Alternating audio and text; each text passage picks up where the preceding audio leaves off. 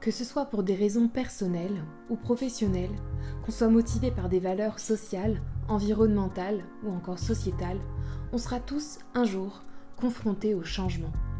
En matière de changement, il n'y a pas une vérité, il n'y a pas un chemin, il n'y a pas le bien d'un côté, le mal de l'autre, il y a juste des êtres humains qui font de leur mieux.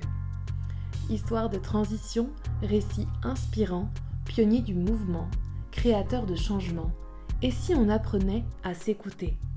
Sans comme ajouter, c'est un podcast, mais avant tout un lieu d'expression, de mutation, dans lequel des énergies humaines partagent leurs déclics, leurs échecs, leurs réussites, leurs leçons de vie. Ici, pas de langue de bois, on jure de dire la vérité, rien que la vérité, sans comme ajouter.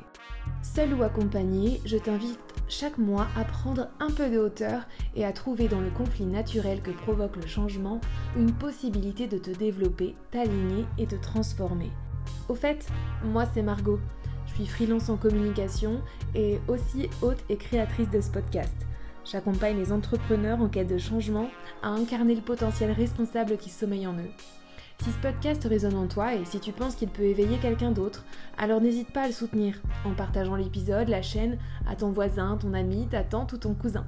Voilà, sans qu'à m'ajouter. Si les hémisphères sont universels, les chemins, eux, sont propres à chacun. De milliers de kilomètres à la ronde à une ronde de quelques kilomètres, la mobilité a changé de cycle pour cette jeune femme, maman, entrepreneuse aux convictions bien ancrées. Comme une graine qui met une saison à germer, son projet aura mis un bout de vie à éclore. Le doigt sur son globe s'est finalement arrêté dans la Drôme, loin des contrées exotiques de la Cordillère des Andes qui a pourtant été une étape clé dans sa vie de citoyenne du monde. Dans cet épisode, Aude nous parle de voyage, de rencontres, d'entrepreneuriat et de vélo. Son énergie intense et créatrice, elle a finalement décidé de la mettre au service du collectif et son goût de l'aventure, lui, sert aujourd'hui une cause locale. Casque fixé sur la tête pour rendre au vélo ses fonctions initiales, celles du transport quotidien. Et si on se réappropriait la liberté de mouvement en rendant la sienne à la planète? Bonjour Aude, merci de me recevoir chez toi aujourd'hui. Eh ben, merci à toi d'être venue. Aude, j'aimerais que tu me parles de toi. Qui es-tu Aude? Ah, je trouve que c'est une question hyper difficile en fait.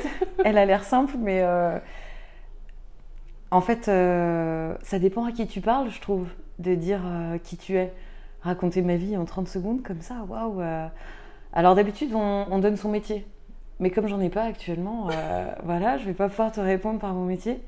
Bah, je suis maman, j'ai 39 ans, je suis tarnaise d'origine, moitié bretonne, mais en fait, c'est peut-être même pas ça la réponse. La réponse, euh, moi, je me sens plutôt citoyenne du monde, tu vois. Donc, euh, je compte même plus les déménagements. Euh, j'ai arrêté de compter. Et ouais, j'ai énormément bougé en France, à l'étranger. J'ai eu plein de boulots et plein de vies professionnelles différentes. Et même pendant mes études, tu vois, j'ai fait une école de commerce. Et je sentais que j'étais pas trop à ma place. D'ailleurs, on m'appelait l'altermondialiste en école de commerce. Donc c'est pour te dire un peu que j'avais des valeurs déjà bien ancrées et bien marquées. Euh, et, cette école de commerce, d'ailleurs, pourquoi je l'ai faite? C'est parce que je, en fait, je voulais pratiquer les langues. Et j'avais rien trouvé de très intéressant qui permettait d'ouvrir assez de portes et, euh, et de pas être euh, le cul sur une chaise en France à étudier les langues. Moi, je voulais vraiment que ces langues servent d'un moyen de communication et d'échanger, d'apprendre des autres cultures, d'apprendre du monde. Enfin, créer des rencontres en fait. C'est ça que ça crée du mm. lien, des rencontres et qu'il y ait de l'échange en fait et du partage. Et euh, via l'école de commerce, euh, qui était euh, du coup deux ans en France, deux ans en Allemagne, alternée tous les six mois, euh, là, je me suis dit, bah là, je vais bouger, là, je vais vivre l'étranger vraiment. Et surtout, finalement, ce sera une porte ouverte à des tas de métiers derrière. Ça va m'apprendre comment fonctionne le, fonctionne le monde actuellement.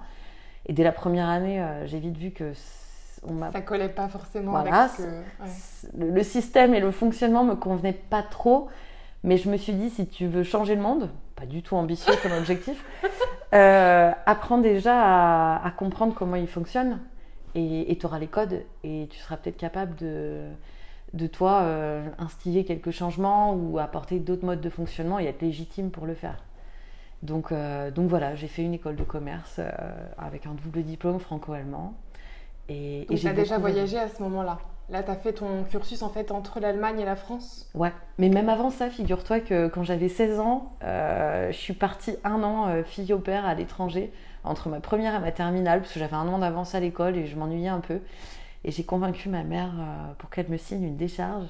Et j'ai convaincu une famille aussi qu'elle m'embauche pour garder leurs enfants, alors que j'étais pas majeure. Et je suis partie un an à Berlin euh, fille au père et c'est ça qui m'a vraiment confortée aussi dans, dans mon envie d'explorer le monde et de rencontrer, de découvrir d'autres cultures, d'autres pays, d'autres mentalités. Euh, je trouvais la France et les Français euh, tellement pénibles, toujours à se plaindre, toujours dans le négatif.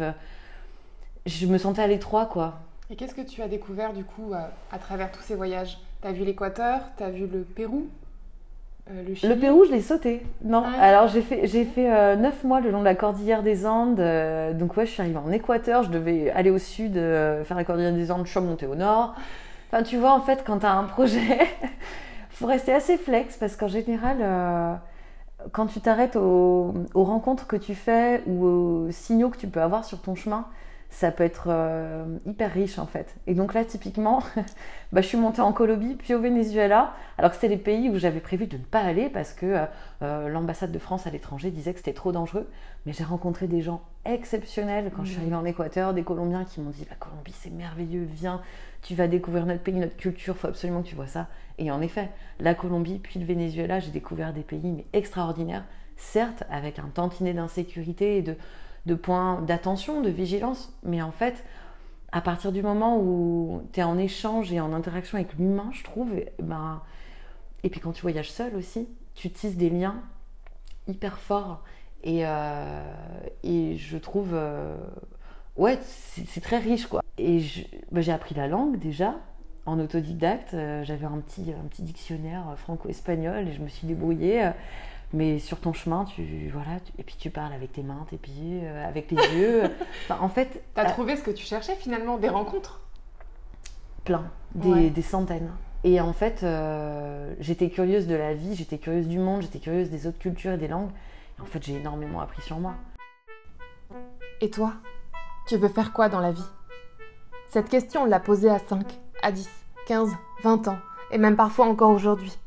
Quelle angoisse je pouvoir cueillir des marguerites sur des chemins de randonnée en 2050 tout en ne suffoquant pas sous la chaleur écrasante d'une journée à un thermostat à 50. Ce n'est pas la destination qui compte, mais le chemin et les rencontres sur le chemin.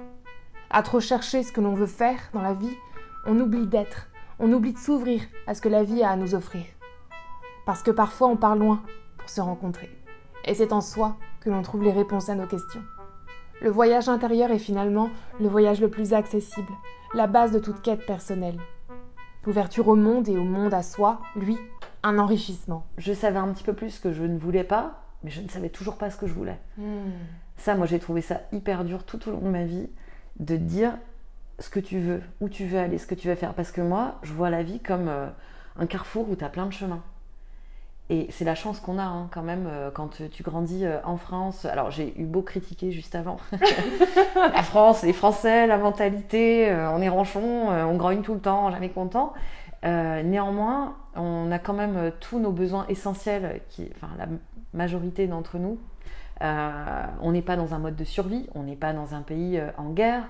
on a nos libertés fondamentales qui sont quasiment tout le temps respectées. Mmh. donc en fait on est vraiment sur, euh, on est tous euh, éduqués euh, relativement bien, en bonne santé, ou en tous les cas il y a un système qui le permet. Donc en fait tu te poses des questions et tu as des problèmes de luxe entre mmh. guillemets. C'est-à-dire que tu as l'embarras du choix. Que veux-tu que veux-tu faire dans ta vie, ma chère enfant? Eh bien en fait tout. Moi je suis hyper curieuse de nature, donc comment choisir et dire eh ben ce sera ça? bah non, en fait moi il y a tout qui m'intéresse, je vais tout faire. Donc si tu veux c'est vrai que ces voyages, moi, ils m'ont appris à, à, commencer à faire le tri par la négative. Et eh ben ça, hmm. j'ai pas envie, ça, j'ai pas envie, ça, j'ai pas envie. Mais du coup, ça se réduisait comme un entonnoir, mais j'avais toujours du mal. Et quand je suis rentrée en France, après la Cordillère des Andes, ma maman habitait Paris. Et donc j'ai été hébergée à Paris pendant six mois. Mais comment ça a été dur Je me suis pris une claque. Je pense que là, le contraste a été euh, bien marqué. ah bah, tu prends un mur, quoi. Là, j'ai étouffé. J'ai étouffé, puis j'avais pas d'argent, donc j'ai dû faire des petits boulots. Je me suis retrouvée, par exemple, à faire du, du street marketing pour Nike ou la caisse d'épargne dans les rues de Paris habillés euh, avec leur euh, couleur marketing, euh, corporate. Ouais, non, mais c'est ça, distribuer des flyers à la noix.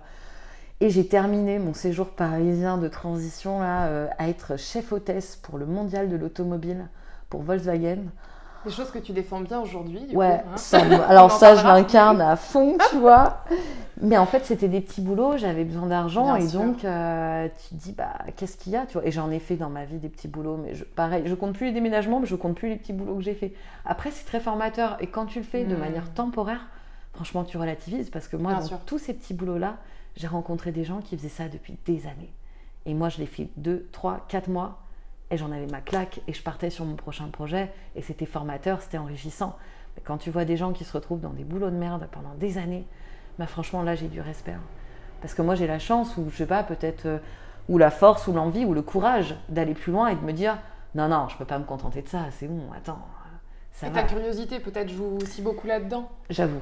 Je crois que j'ai une curiosité sans limite euh, qui font qu'après je me suis dit bon, je peux pas rester à Paris, euh, je sais toujours pas ce que je vais faire. Super, je suis bilingue en allemand, euh, j'ai les bases de l'espagnol, mais en fait, il manque l'anglais quand même. Hein. Bon, l'Angleterre, il pleut tout le temps, c'est trop près de la France. Euh, c'est quoi le plus loin? Ah, bah c'est l'Australie. Bah on va aller en Australie. Donc j'ai pris un aller simple pour l'Australie, et là j'y suis restée un an et demi. Ça a été. En fait, je me suis rendu compte en Australie que j'avais fait le tour et que j'avais atteint. J'ai atteint la fin d'un chapitre et d'une phase de vie sur les voyages.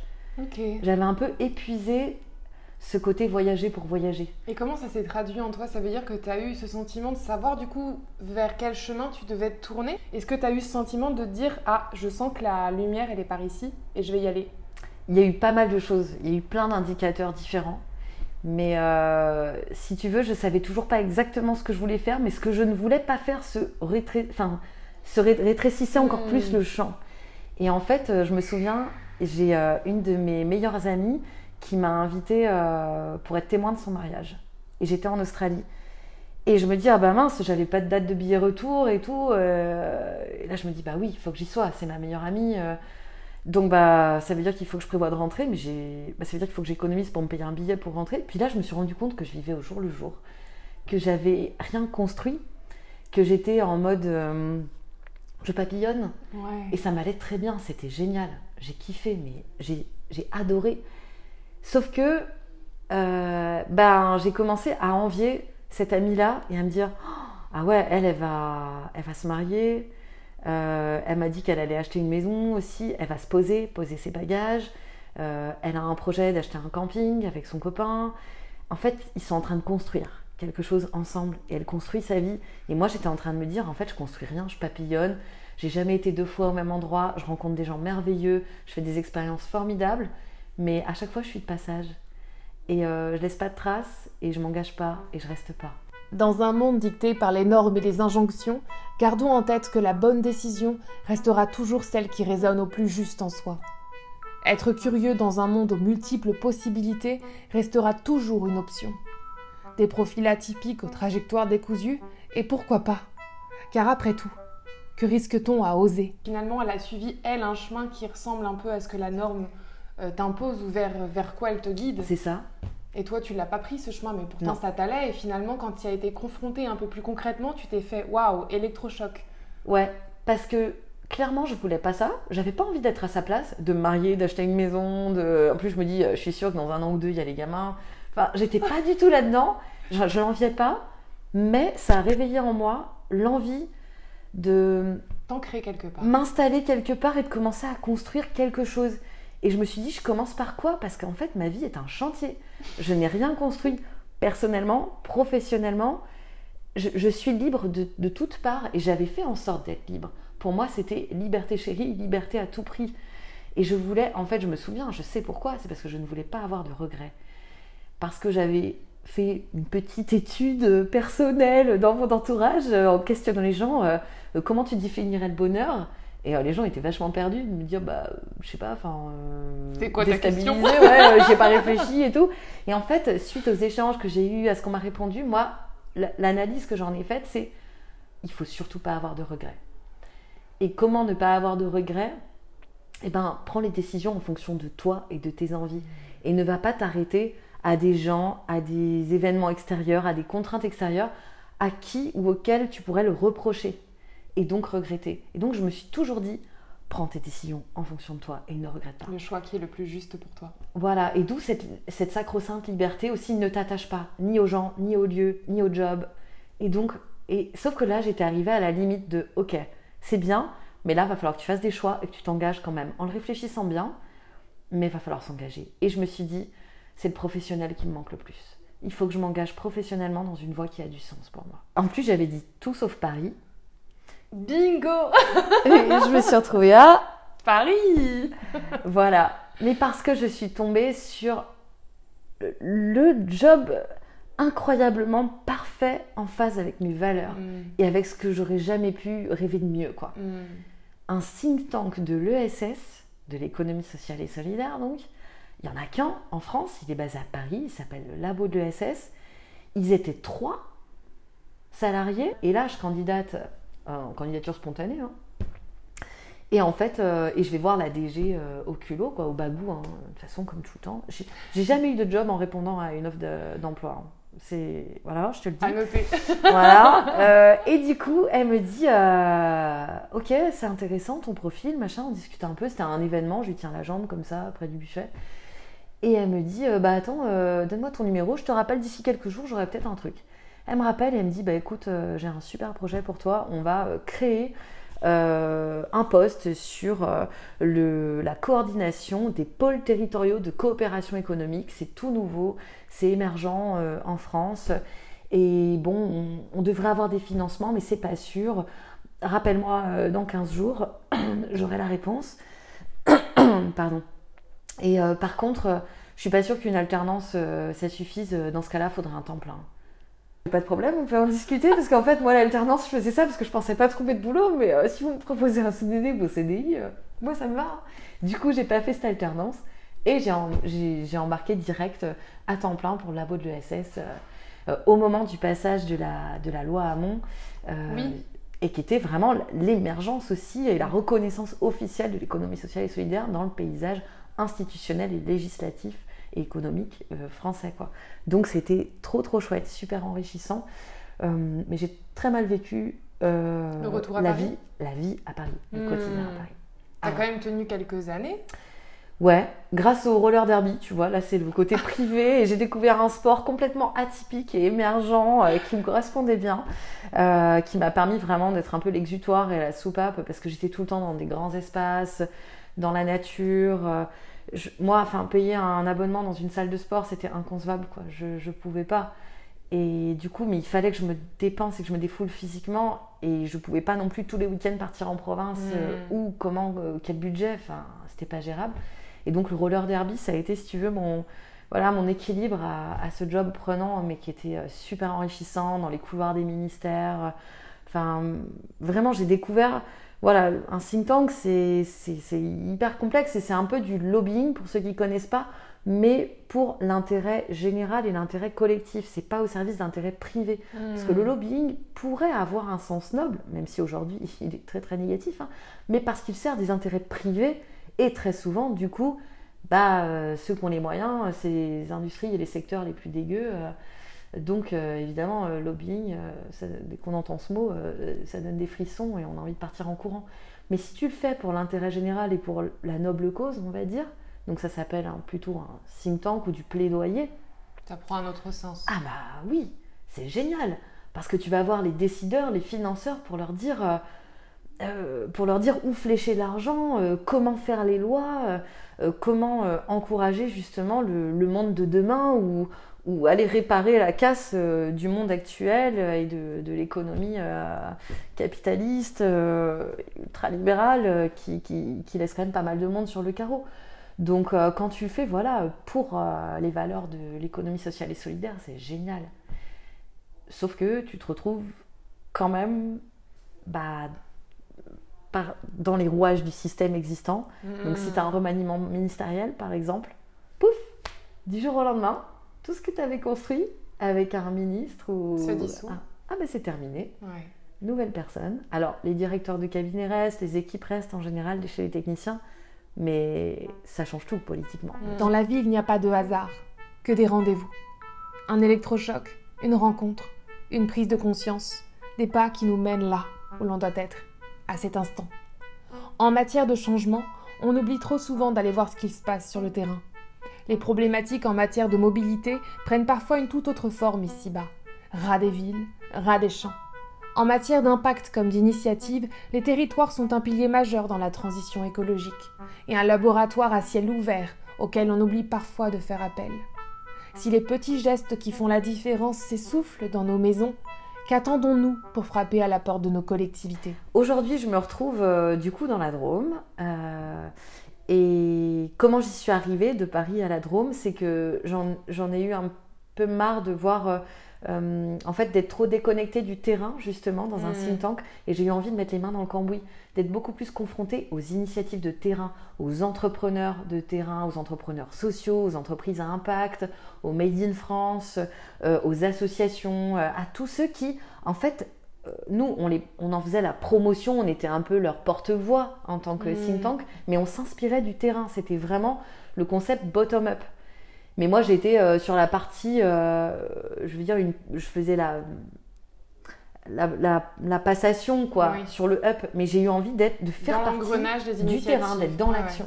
Et donc, euh, je me suis retrouvée euh, chez 1083, par exemple, euh, qui, euh, qui est euh, une jeune entreprise euh, qui a relocalisé euh, la fabrication de jeans et de chaussures à moins de 1083 km des gens. Donc là, pareil, en termes de distance et tout, on voit l'impact que ça peut avoir, parce qu'il n'y a pas que le tourisme et les voyages qui ont un impact. sûr.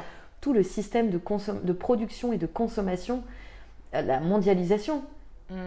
a un problème fondamental de, con- de- de conception en fait. Ce n'est pas viable à terme et on s'en rend bien compte. On voit, on atteint les limites euh, au niveau euh, environnemental, au niveau planétaire, au niveau des ressources euh, de la Terre. Ça ne fonctionne pas. Donc il y a des tas de choses à revoir et pas que les voyages. Les- et, et notre consommation, la production, la consommation est vraiment euh, une, Nos une modes de consommation et de production finalement Exactement. sont à revoir. Ou à réinterroger. à réinterroger et, et à revoir. Et en fait, c'est faut pas dire c'était mieux avant. Non. mais il faut quand même se rappeler du bon sens paysan Mm. et la résilience des territoires, elle vient par la proximité en fait. Et, euh, et du coup, euh, moi je me suis retrouvée donc dans la Drôme par 1083, puis ensuite euh, j'ai fait quelques expériences dans, le- dans des entreprises, d'autres entreprises du Made in France, et j'ai eu deux enfants. La famille est rentrée dans le game. Voilà. Donc évidemment, j'ai rencontré un merveilleux papa, euh, on a décidé de fonder une famille, j'ai eu l'envie et le besoin de poser mes valises et de m'engager localement, de m'ancrer quelque part pour pouvoir mettre en application, si tu veux, ce que je viens de te dire, c'est-à-dire que Mm. des territoires résilients, c'est-à-dire où tu construis des écosystèmes de vie, travail, production, consommation sur un, une- une, euh, un, un terrain, une géographie Une échelle un peu plus locale. Restreinte. Voilà, restreinte. humaine, à taille humaine, où Elle tu est pas... confrontée, du coup, là, on peut le dire, ça a du sens aux fragilités du territoire sur lequel tu étais pour pouvoir y apporter ta pierre et pouvoir Exactement. sentir un impact peut-être un peu plus important que celui que tu vois un peu d'au-dessus quand tu es comme au labo de l'ESS, j'imagine. Exactement. Et donc là, tu as eu une deuxième rencontre avec l'ESS il y a quelques mois, Ouais, on peut dire ça. un euh, peu différente. mais, C'est euh, ça, c'est que du coup j'ai fait un bilan de compétences pour un peu mettre de l'ordre dans ma tête, dans mes idées, en me disant écoute là je sens que t'as pas arrêté de papillonner professionnellement, te chercher, tester plein de choses, mais là il y a un truc, j'arrive pas à mettre le doigt dessus. Bon en fait c'était vite vu et au fond de moi je le savais, le bilan de compétences a dit euh, faut se lancer dans l'entrepreneuriat, go. Ah oui d'accord, oui c'était ça euh, qui me taquinait. Mais je le savais bien, mais j'avais besoin que quelqu'un d'autre le verbalise. voilà. Et là, euh, bah du coup, je me suis dit c'est parti, je vais construire un projet de territoire. Alors dans quoi? Eh ben, ouvrons les yeux. Euh, J'habite où? Saint-Vallier, Saint-Vallier-sur-Aune. Ok. euh, qu'est-ce qui manque? Qu'est-ce qu'il y a? Qu'est-ce qu'il n'y a pas? Qu'est-ce qu'il faudrait amener? Qu'est-ce qu'on pourrait améliorer? Et clairement, il y a un point qui, enfin, pourquoi j'habite Saint-Vallier-sur-Aune aussi, c'est parce qu'il y a une gare. Et du coup, pour mon conjoint et moi, c'était hyper important parce que lui, il a pas mal de déplacements en France et du coup, le faire en train, c'est important. Et du coup, euh, on a la chance dans cette petite ville de 4000 habitants d'avoir une gare. Par contre, il n'y a rien d'autre. C'est-à-dire que c'est le tout voiture. Mm. Et donc, ah non, on a quand même, j'oublie de le dire parce qu'on est le long du Rhône, on a la Via Rona. On a la Via Rona, effectivement. Ça, c'est chouette, mais ça touche plutôt une population euh, de cyclotouristes et ça touche pas vraiment les habitants du quotidien. Mm. Euh, donc, c'est très bien quand même, hein, mais on s'en sert très peu au quotidien. Et donc, je me suis dit, mais clairement, il y a quelque chose à faire au niveau de la mobilité du quotidien. Mm. Et d'ailleurs, pas qu'à Saint-Vallier. Dans tout, toutes les zones rurales ou en dehors des grandes villes en tous les cas, parce qu'on voit que ça bouge aujourd'hui à Paris, à Lyon, à Strasbourg, Bordeaux même, où j'ai fait mes études, qui était une ville hyper minérale, il n'y avait pas d'arbres, il n'y avait que de la bagnole. Ils étaient en train de remettre le tram en 2000, en 2002, 2006. Euh, mais aujourd'hui, euh, mais ça s'est euh, métamorphosé, c'est génial. Avec le cadre légal aussi, les lois sur la mobilité, bah, vers 2019 d'ailleurs, il y a des lois qui ont émergé pour justement aider les territoires à installer des infrastructures pour aider justement le développement du vélo, des transports en commun, des mobilités plus douces. Exactement. Et heureusement, il faut toujours, de toute façon, on se rend bien compte à tous les niveaux qu'il faut une certaine... Un cadre pas interdiction, mais impulsion. C'est soit de l'interdiction, dans le pire des hmm. cas, soit des incitations ou des obligations euh, juridiques ou légales pour que, ça, pour que ça se décante et que ça passe euh, à une autre échelle et à une vitesse supérieure. Donc tant mieux. Et c'est sûr que ça va plus vite dans les métropoles et dans les grandes villes que dans les campagnes et dans les petites villes. Et surtout, on n'a pas les mêmes problématiques, c'est-à-dire que on ne pourra jamais, dans les petites villes, enfin à date, je parle en 2023, euh, se passer totalement de la voiture. C'est une réelle problématique que tu prends du doigt. C'est vrai que depuis que je suis arrivée, moi pareil, j'ai été m'installer dans un petit village encore plus petit que celui de Saint-Vallier au départ. Et en fait, je me suis rendu compte de la vérité. Euh, on est un peu dans une utopie quand on est en centre-ville où on se dit ah je vais aller habiter en campagne dans une zone rurale ça va être bien je vais me reconnecter à la nature et en fait on se dit oh merde, parce qu'en fait là je dois prendre ma voiture pour tout faire. Et alors on est dans une région qui est quand même euh, euh, construite d'une façon où euh, toutes les villes sont assez loin les unes des autres, ou du moins celles dans lesquelles on peut aller trouver des commodités, et on se rend compte qu'il est facile d'aller faire 15-20 minutes pour aller trouver un, supermarché le plus proche ou une épicerie la plus proche. Et là je trouve que du coup tu pointes une vraie problématique du doigt, qui est super importante à prendre en compte aussi aujourd'hui, c'est que c'est difficile dans les zones rurales comme les nôtres, d'avoir accès à des mobilités plus douces alors que pourtant on le veut. Et du coup, on fait quoi? Et on le doit. Et on le doit. Parce que tu as tous les objectifs, euh, euh, stratégie nationale, euh, zéro carbone, bas carbone, les, experts du GIEC qui les disent faut décarboner les transports. Les transports, c'est le premier poste d'émissions de gaz à effet de serre. Donc comment on fait? Ben, c'est la question que tu t'es posée, du coup, j'imagine. C'est ça. Et alors, moi, j'avais envie de faire plein de choses, mais je savais pas trop comment m'y prendre. Donc, j'ai été à je me suis pointée à un événement sur Valence qui s'appelle, euh, qui s'appelle, eh ben, j'ai oublié le nom, euh, le forum, euh, un forum d'entreprise à impact. J'ai mangé le nom, je m'en excuse. Le FAPC, Forum. Ouais. Merci, voilà. qui, était, qui est organisé tous les deux ans. Mm. J'y étais en septembre dernier.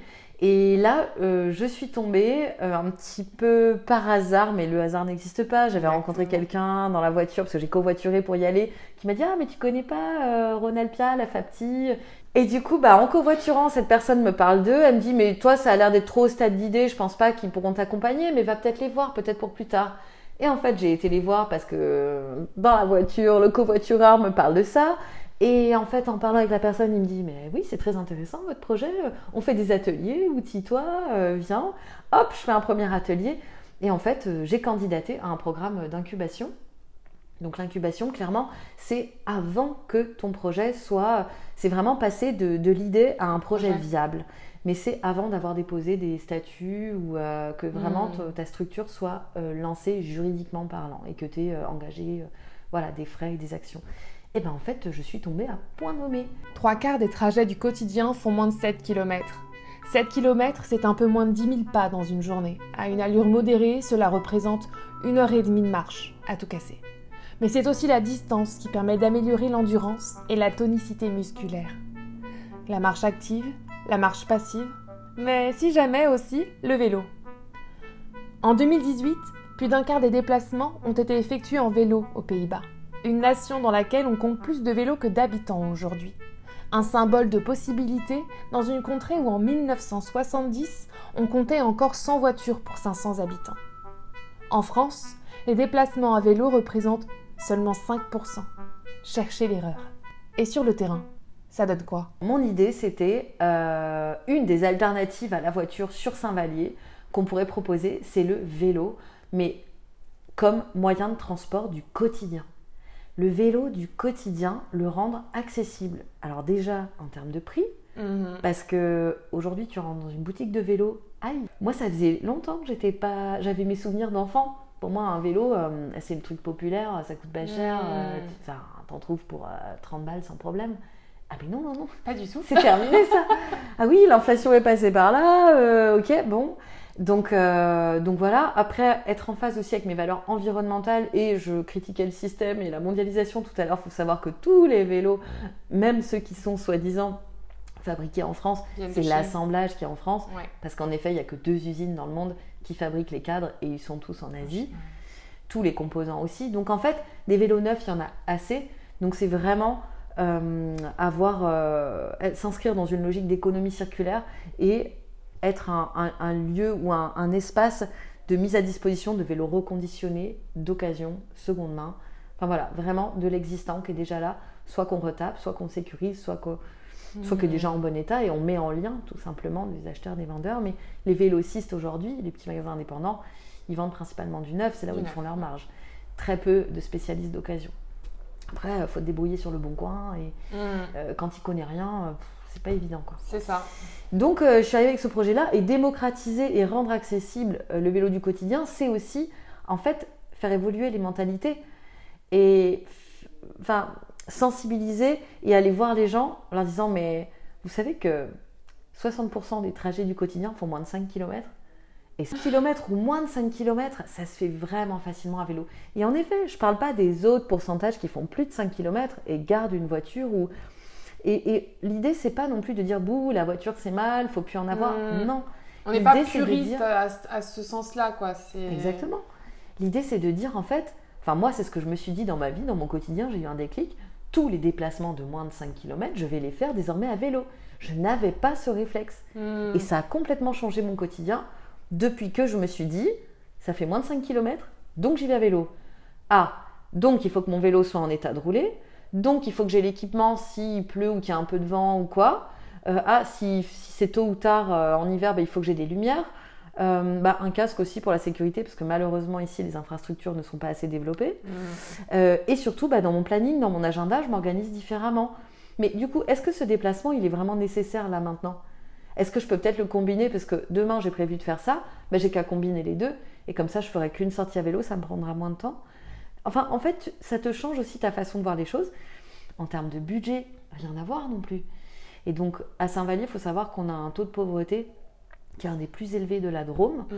On a également un taux de chômage qui est un des plus élevés de la Drôme.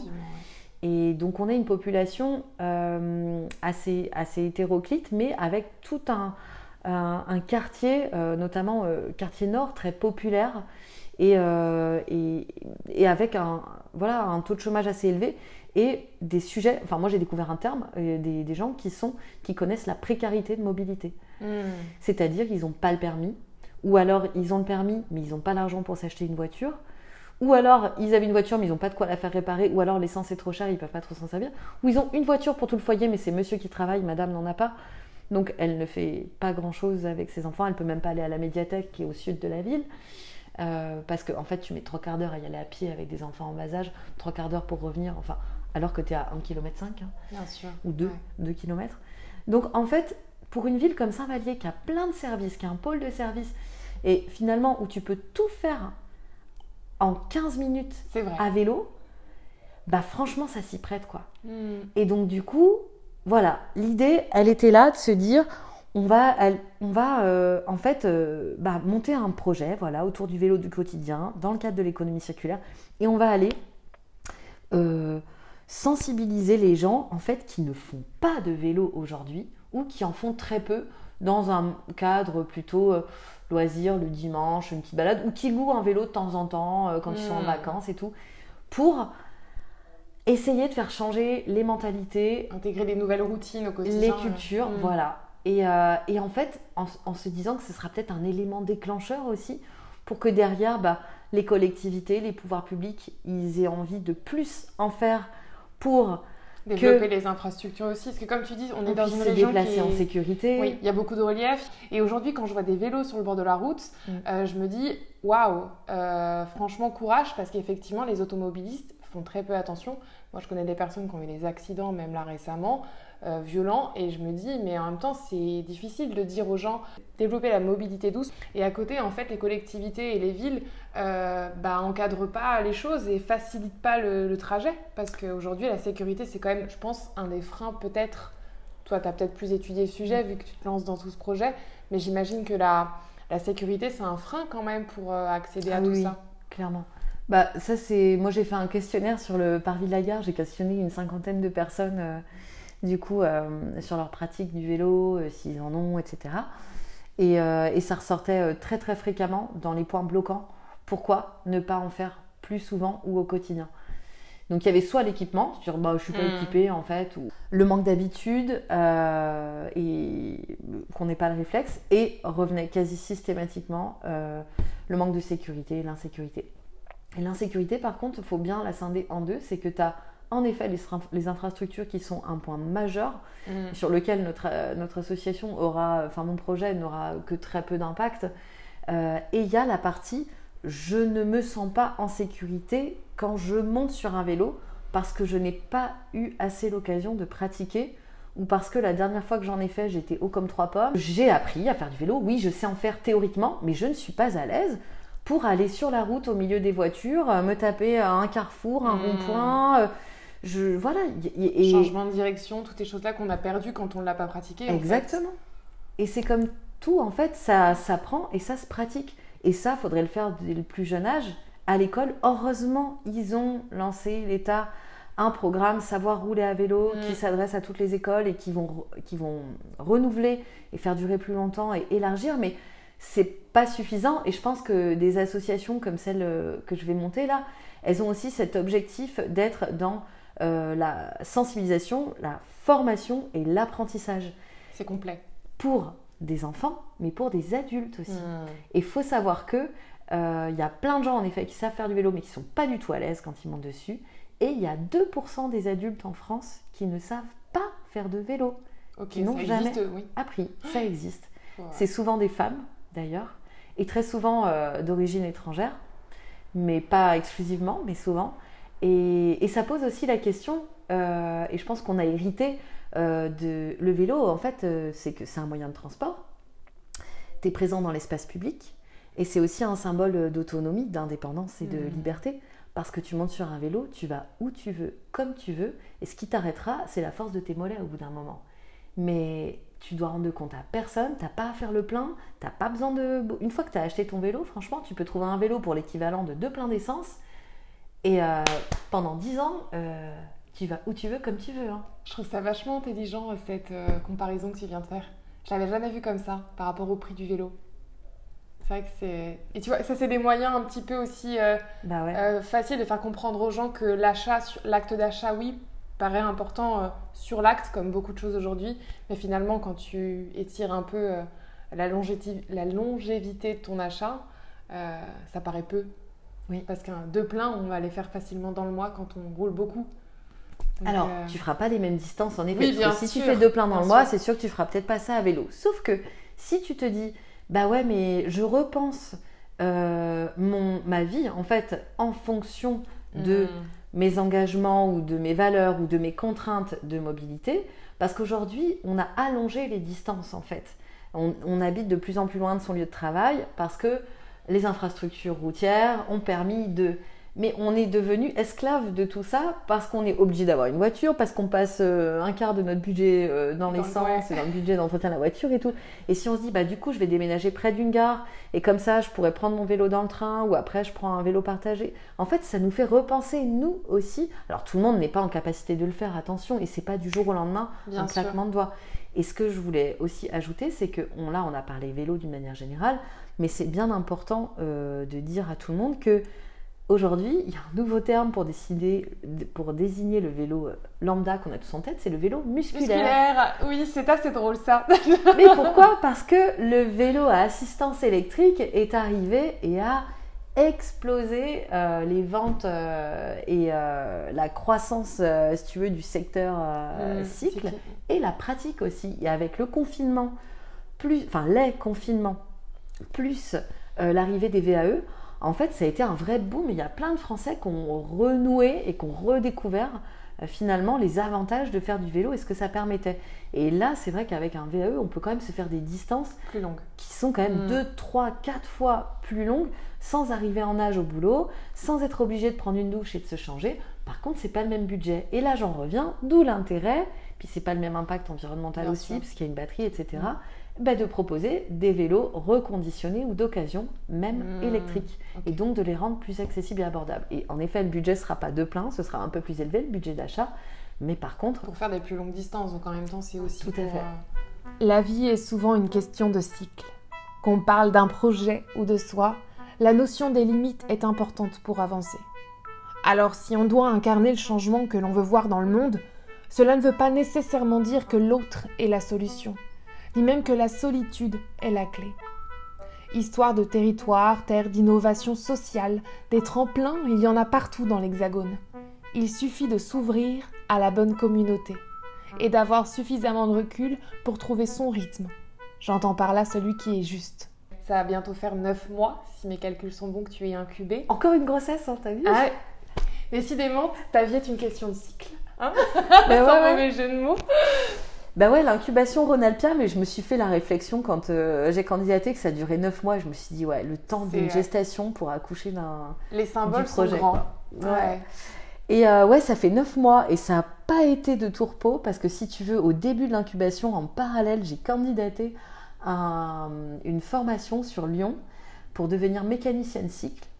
Ok.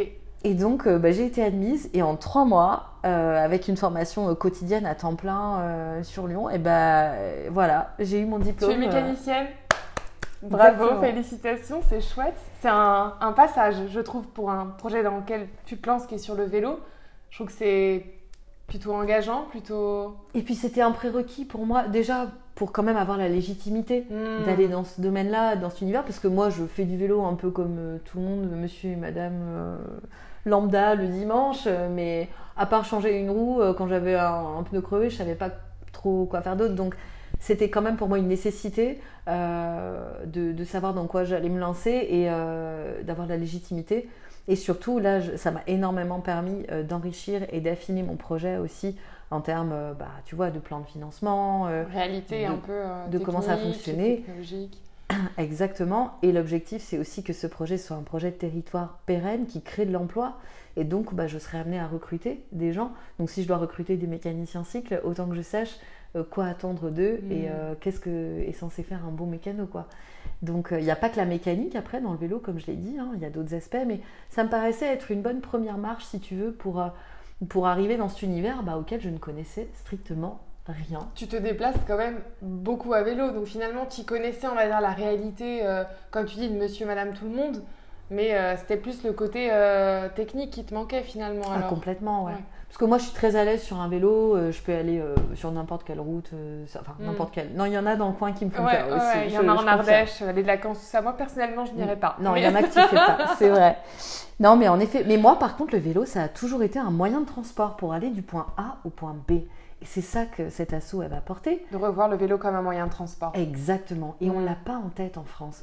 En France, pour nous, le vélo, c'est ah, Tour de France, le cyclisme. D'ailleurs, quand on dit cyclisme. Oui, Mais quand on dit cyclisme ou cycliste, on pense tout de suite, bah, tout le monde a en tête. Euh, Carrément. Hein, le, le, cycliste qui a euh, voilà, le, petit short euh, moulant, tout ça. Mais moi, je fais jamais du vélo comme ça. Enfin, ah bon? Bon, je suis déçue. parce que je fais du vélo du quotidien. Donc, j'emmène mes enfants à l'école tous les matins avec un long tail. C'est un vélo qui a un long porte-bagages où tu peux mettre deux enfants l'un derrière l'autre euh, sur ton porte-bagages. Euh, ma nounou, elle a un vélo cargo. Euh, où elle peut mettre au total cinq enfants parce qu'elle en met quatre dans une caisse en bois devant, plus un sur le siège bébé sur le porte-bagages derrière. Euh, je connais un collègue qui fait de la cyclologistique, donc lui, il a une grosse remorque euh, à l'arrière, plus une caisse à l'avant pour euh, d'autres colis. En fait, tu te rends compte que quand tu commences à creuser l'univers du vélo, il y a des solutions et des réponses à quasiment tous les usages. C'est impressionnant. Et donc, cet assaut, elle a vraiment pour objectif d'aller montrer et d'aller faire découvrir et d'aller rendre possible pour des tas de gens qui ne l'avaient pas en tête, eh ben, tous ces usages ou qui nous disent bah, comment est ta vie, comment est ton quotidien, dis-moi. Et je te dirai de quel vélo tu as besoin. Il y en a un pour toi, c'est sûr. Le vélo idéal existe. Et répondre aussi peut-être aux attentes sur les freins, parce qu'on parlait des freins économiques, donc peut-être les accompagner sur les demandes d'aide. Il existe aujourd'hui des aides qui sont mises en place pour. Qui ont été renouvelées, ouais, en plus, et qui vont être élargies aux vélos d'occasion. Ok, très Donc ça va dans le bon sens. Ouais. Ça, c'est chouette. Toutes les portes s'ouvrent pour que ton projet euh, s'ancre. Alors, ce que j'ai oublié de dire, parce que tu m'y fais penser en parlant d'ancrage, c'est qu'il y a eu un déclic assez important de pourquoi je suis partie sur la mobilité aussi, sur un projet autour de la mobilité à Saint-Vallier. C'est cette gare. J'y reviens. Il y a 4 ans ou 5 ans, elle a été fermée au public. C'est-à-dire les bâtiments de la gare, les locaux, le, hall d'accueil et le guichet ont été fermés au public. C'est pour ça que c'est toujours fermé Je n'avais pas l'info. C'est pour ça que les rideaux sont toujours baissés. Comme de nombreuses gares en France, malheureusement, des petites gares. Par contre, euh, c'est une halte ferroviaire, c'est-à-dire que les trains s'y arrêtent tous les jours et qu'il y a, euh, oh, je suis nulle en chiffres, mais des centaines de milliers de voyageurs qui passent chaque année. Et euh, j'ai pas pris mes notes là, tu vois. et du coup, moi, ça enfin, j'habite juste à côté de la gare et tous les matins, je passe devant et à chaque fois, le pincement au cœur. Mais quel dommage, il y a un potentiel énorme ce bâtiment est superbe. Il a été construit au 19e siècle, il a été très bien rénové, la façade est belle et c'est une des meilleures adresses de la ville, tu vois, mm. en termes de trafic, très de bien passage. Situé, oui. Ça attire plein de monde du Nord Ardèche et du Nord Drôme qui habitent dans les environs, donc pas que des habitants de Saint-Vallier en plus. Et là, je me suis dit, il faut faire quelque chose dans cette gare. Et donc, l'objectif, c'est de réinvestir un lieu emblématique de la mobilité durable, donc les locaux vacants de la gare de Saint-Vallier. Donc génial, ça me donne des frissons. c'est génial. Trop bien. Eh ben, écoute, on a candidaté euh, auprès d'un projet national qui s'appelle Place de la Gare, qui est géré par la SNCF. Et bah là, le dossier est en phase d'instruction. Et donc, on croise les doigts. Ouais. Et donc là, tu, en plus, tu seras sur le parvis de la gare de Saint-Vallier le, le 16 septembre, c'est ça, non? Oui, alors là, on organise un événement euh, ponctuel, en fait, euh, avant que tout se lance et se mette en... Bah écoute, euh, c'est histoire de se dire qu'on y croit. On marque le territoire. Que le dossier, il va passer et que ce sera un avis favorable pour s'installer pérennement dans la gare. Et on se dit, Là, en effet, la semaine européenne de la mobilité du 16 au 22 septembre, c'est l'idéal pour aller à la rencontre des gens et affiner notre projet, leur parler du projet qui va arriver, on hmm. l'espère d'ici peu parce que c'est en instruction et, ça a l'air plutôt bien parti. Euh, et euh, affiner un peu les tests terrain aussi euh, du, projet. Donc voilà, on va avoir un stand avec un atelier euh, de, réparation, de petites réparations et d'entretien si besoin.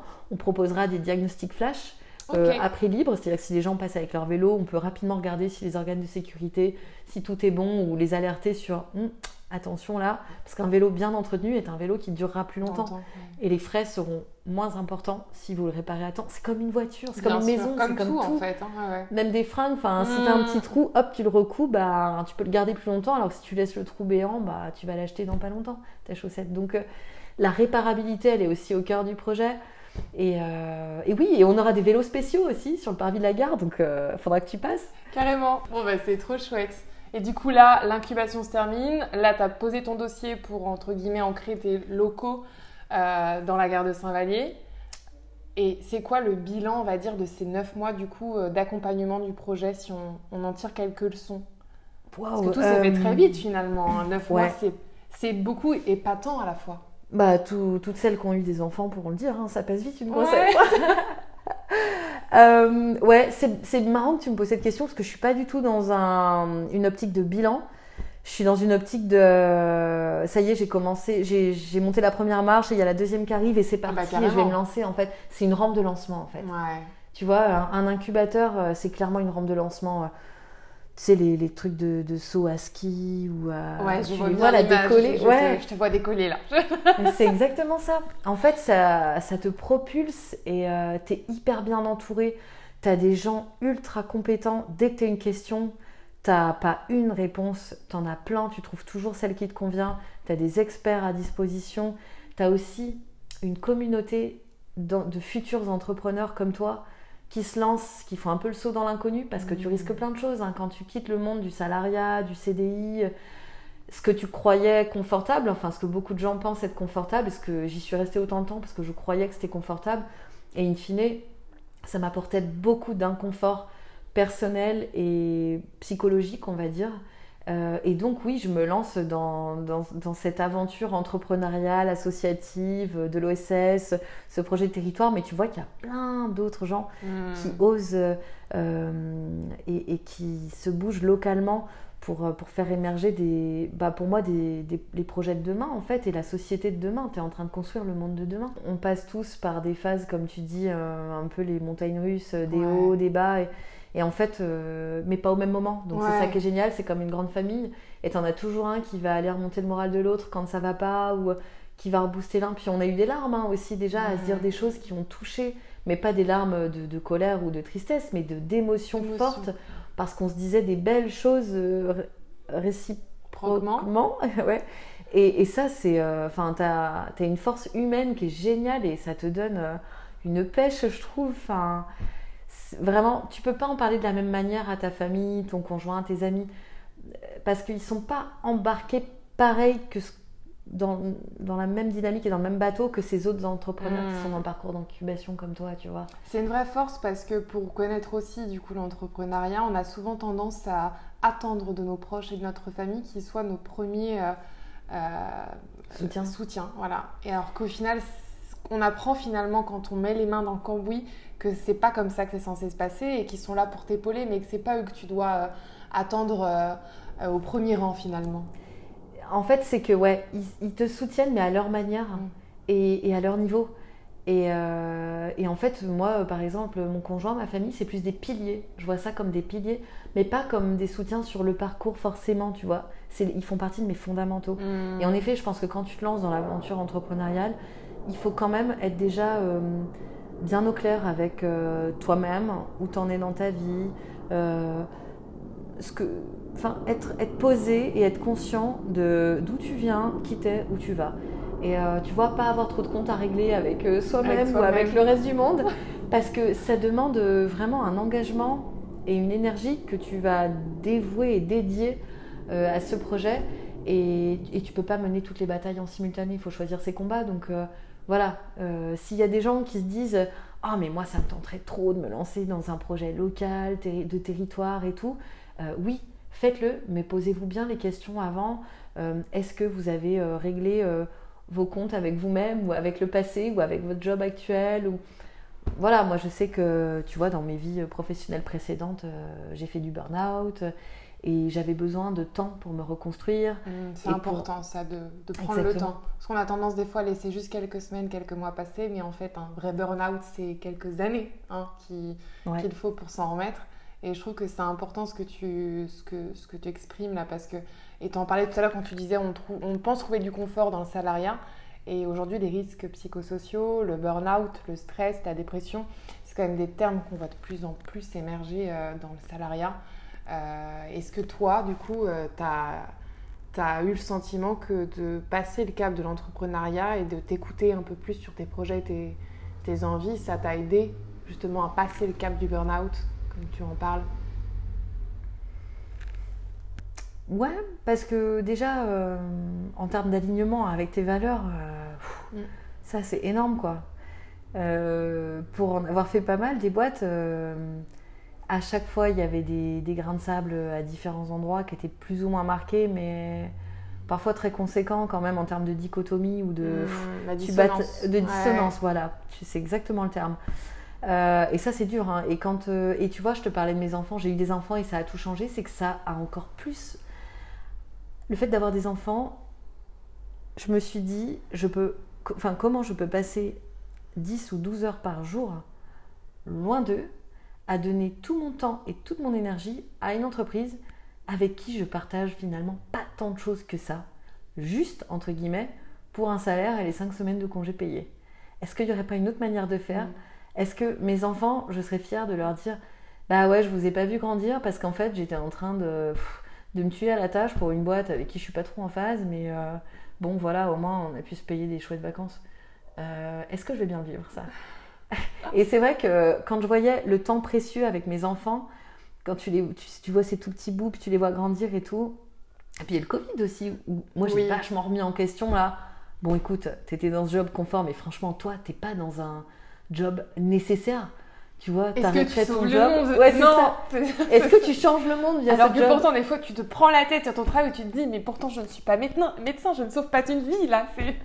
Et en fait, ouais, j'ai trouvé que mon job n'avait plus, n'avait plus de sens, pas assez en tous les cas par rapport à la dimension que j'avais envie de lui donner. Et que si je passe pas du temps avec mes enfants, avec ma famille, avec les gens que j'aime, avec les vraies choses de la vie, ou à me faire du bien, eh ben autant que je le mette au service d'une cause qui me fait vibrer et qui est hmm. vraiment en phase. Mais là, tu le ressens quoi, sur le territoire comme ça. Je pense que c'est vraiment euh, là où tu sens l'impact. Tu es, es, sur le terrain. C'est concret, ouais. Enfin, pour l'instant, il n'y a pas grand-chose de concret, mais ah, moi, je trouve que quand même, il y a beaucoup de choses concrètes. Faut le voir comme ça. Euh, ouais, ouais. Tu avances les étapes à une vitesse et c'est beau, c'est chouette. Je trouve que tu as une énergie qui ça te donne envie, quoi. Enfin, là, si tu devais, euh, comme tout à l'heure, tu as commencé à en parler, mais donner un conseil à ces personnes-là qui, auraient un, petit fond en vie, mais qui, à qui il manque un déclic, tu vois Je pense qu'il faut connaître ses limites. Et ça, euh, en fait, les gens qui font des burn-out, euh, malheureusement, c'est souvent les bons petits soldats et ils mettent pas de limites. Et ça, de toute façon, si tu as fait du burn-out avant dans le salariat, le risque, c'est que tu en refasses après dans l'entrepreneuriat. Et moi, ce que j'ai vraiment. Un point commun que j'ai vu entre le bilan de compétences que j'ai fait et l'accompagnement euh, Ronalpia, l'incubateur, c'est qu'on a dû bosser sur nos limites et nos lignes rouges. Et c'était au tout début des deux programmes. C'est les fondamentaux, c'est la base, tu vois, comme je te disais, la relation avec mon conjoint et tout. Et en fait, tu as des lignes rouges à poser où pour toi, ça, c'est non négociable. Et c'est hyper important pour ton bien-être euh, personnel mmh. et sur la durée, en fait, pour être épanoui. Par exemple, j'en sais rien, moi, euh, moi j'ai besoin de faire du sport euh, une ou deux fois par semaine. Bon, bah, avant, je faisais de l'aviron. Euh, là, ça va plus rentrer en termes de, dans mon agenda de, planning. Donc, je me dis, ah, bah, je vais peut-être essayer l'escalade parce que je pourrais y aller plus rapidement. C'est juste au bout de ma rue. Ça me demande moins de temps. Et c'est à, contre-coeur que je vais quitter le club d'aviron. Mais je quitte pas tout. Je vais trouver un sport qui va rentrer dans mon agenda. Il faut que j'en garde un. Il, il faut absolument que j'en garde un. Je sais que c'est primordial pour moi. Euh, il y en a d'autres, ça va être il faut que je vois mes meilleurs amis euh, une fois par semaine et qu'on aille euh, se faire une soirée entre filles une fois par semaine. Ça, c'est une ligne rouge du coup. Si tu la dépasses, tu sais que ça va être dans l'inconfort pour toi. Si tu ne le fais pas, eh ben, sur le coup, tu vas hop, tu fais une exception, deux exceptions, puis en fait, au bout de six mois, un an, ben, c'est là que tu peux arriver dans des burn-out. Tu as des lignes rouges financières aussi, hmm. tu as des lignes rouges familiales, tu as des lignes rouges et c'est à toi de poser le cadre, à toi. Et si tu as une famille, si tu as des enfants, à toi et ton conjoint et de lui en parler. Et moi, je sais qu'on a beaucoup parlé. C'est mon projet mais mon conjoint me soutient à 100% sur les décisions que j'ai prises et qui vont impacter notre vie. Bien sûr. Et ça, euh, c'est hyper important et c'est sa manière de me soutenir, du coup, pas au quotidien dans mon projet, mais sur les fondamentaux, si tu veux. Et définir ces lignes rouges, est-ce que je suis prêt à déménager ou pas? Est-ce que je suis prêt sur ma qualité de vie ou sur euh, le salaire euh, minimum que j'attends, etc. C'est plein de questions à se poser. Et ça, faut le faire au début. Et là, on verra tout de suite s'il y a des choses compatible ou pas, aligné ou pas avec le fait de basculer dans l'entrepreneuriat. Ce sera plus facile de prendre le chemin. Et surtout, les jours où tu auras des doutes ou euh, des, hésitations sur des prises de décision importantes, tu reprends ce, cadre-là que tu as fixé. Et en général, la décision, elle va être très facile à prendre. Parce que tu vois tout de suite si ça dépasse une des limites. Et là, tu fais Ah ouais, bah non, mais en fait, euh, je l'avais dit, je l'avais écrit et ça n'a toujours pas changé, c'est ça. Mais ça fait du bien d'avoir du recul, tu vois, parfois, et de se hmm. poser les choses. Parce que tu es la tête dans le guidon. Et ça, faut pas se dire que le burn-out, c'est que dans le salariat. faut se méfier. Ouais. Et du coup, la, la question euh, finale, signature du podcast, c'est si je te dis changement, tu me réponds Toi, moi, nous, chacun? Ok. On peut tous être le changement, c'est à nous de l'incarner. Super, j'adore cette réponse. Merci beaucoup, Aude. Je t'en prie, avec plaisir. Au plaisir de te croiser sur le parvis de la gare de Saint-Vallier, du coup. Bah ouais, ouais, euh, vous êtes les bienvenus. Du 16 au 22 septembre, on est là, la nouvelle association Station V. J'avais même pas dit nom. Ah, voilà, mais les bonnes choses pour finir. On finit toujours par le, le petit truc en plus. Station V, ok, longue vie à Station V alors. Merci Margot. Merci. J'espère que ce récit de transition vous a inspiré et vous a donné envie de découvrir de nouveaux horizons à quelques coups de pédale de là. De réapprendre à faire du vélo peut-être, c'est mon cas. De voir ce qui se passe juste à côté là, sur le territoire. Requestionner nos habitudes de vie, c'est aussi se permettre de recalculer un tantinet le périmètre de notre quotidien, de resserrer les liens. Et si l'épisode vous a plu, n'hésitez pas à en parler, à le partager ou à lui mettre une petite étoile sur la plateforme d'écoute de votre choix. En attendant, je vous souhaite une belle matinée, un bon appétit, une belle après-midi ou encore une belle soirée, et je vous dis à bientôt sur Sans comme ajouté.